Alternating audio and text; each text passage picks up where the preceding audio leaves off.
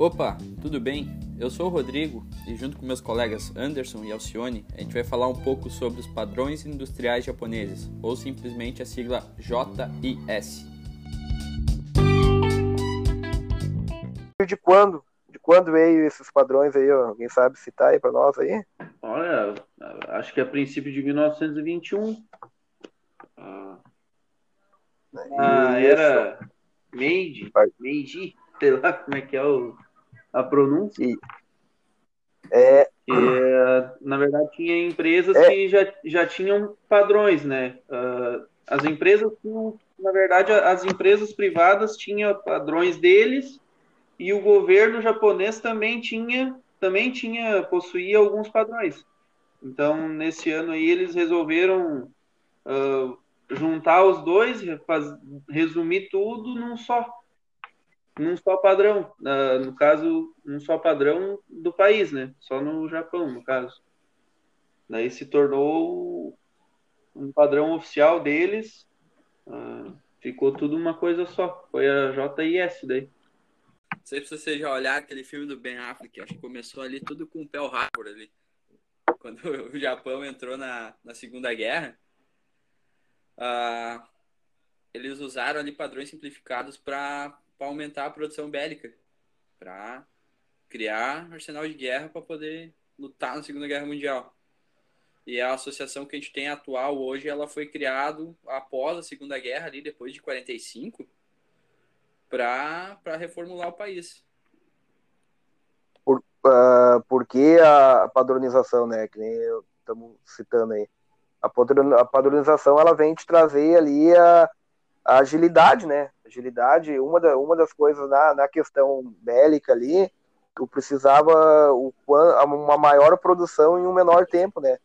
Então tu, tu, tu precisava agilidade das coisas. Então tu padronizando, sempre vai fazer da mesma forma já uh, com os menos erros, né? Sem contar daquela outra parte ali, ó, de, de o que tu montar aqui, tu produzir um, digamos, dentro do Japão, tu produzir, produziria dentro do próprio Japão. Tu, vamos citar ali, pro, ia produzir a coronha do, do, do, rifle, né? E a outra parte era produzida em uma outra, numa outra ponta aí do Japão, né?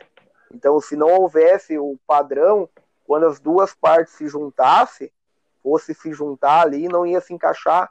Seria mais ou menos isso aí, né?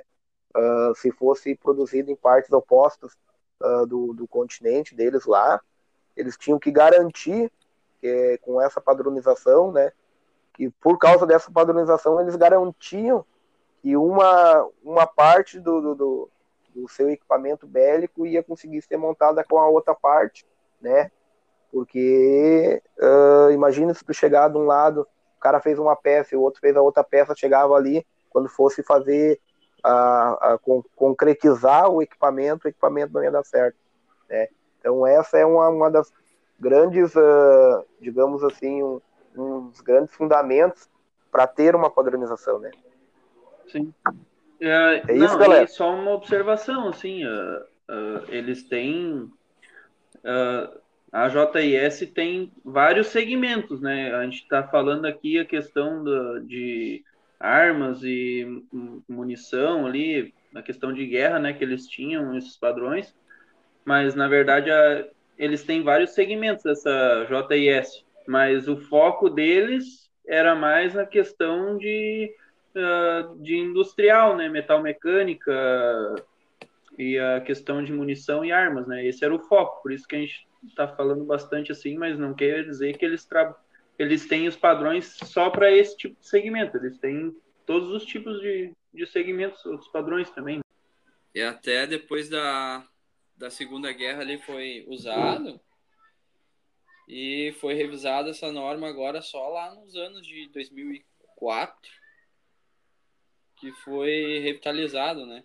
É que nem o Anderson falaste ali. Uh, são vários segmentos. Tem desde papel e celulose, a metal mecânica, a coisa que eu achei bem interessante também, a processamento de informação, né? Eles têm bastante coisas que diz a respeito, tanto como norma nacional que corresponde à codificação da ISO. Então, hoje o mundo conectado e do jeito que está, o processamento de informação muito rápido, eu acho que é muito importante ter uma padronização de informação aonde tu consiga atender o, o sistema Sim. global, né? Sim, que nem a, os padrões, eles tentam ali, que a gente tinha falado, entrar em, a, em harmonização com os padrões internacionais, né? Até levantei uns dados aqui sobre a consistência do, do JS e as normas internacionais. Ó. Tem um número total de, de normas japonesas, 10.773 padrões. Porra, que é correspondem. É... Sim, é muito padrão, né? É muita coisa, padrões... tu tá louco. E desses padrões que correspondem aos mundiais, ou seja, seguem os mesmos padrões internacionais, uh, são 6.062 padrões. Então, disso, uh, ah, 38% é idêntico aos padrões internacionais.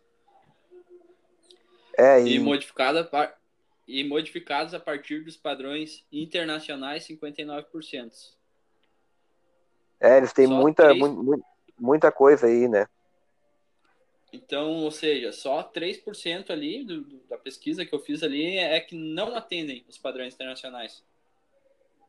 Ou seja, só 3% não é aceito. O resto dos padrões que eles têm lá, tudo. Tudo, tudo, tudo segue. igual do... ou atendem. Ou atendem, porque eles se baseiam né, nos internacionais. Eles vêm lá e olham e criam, né? E para te ver a, a, a grande, né, grande número que eles têm aí em cima, né, perante os outros, aí é muita coisa.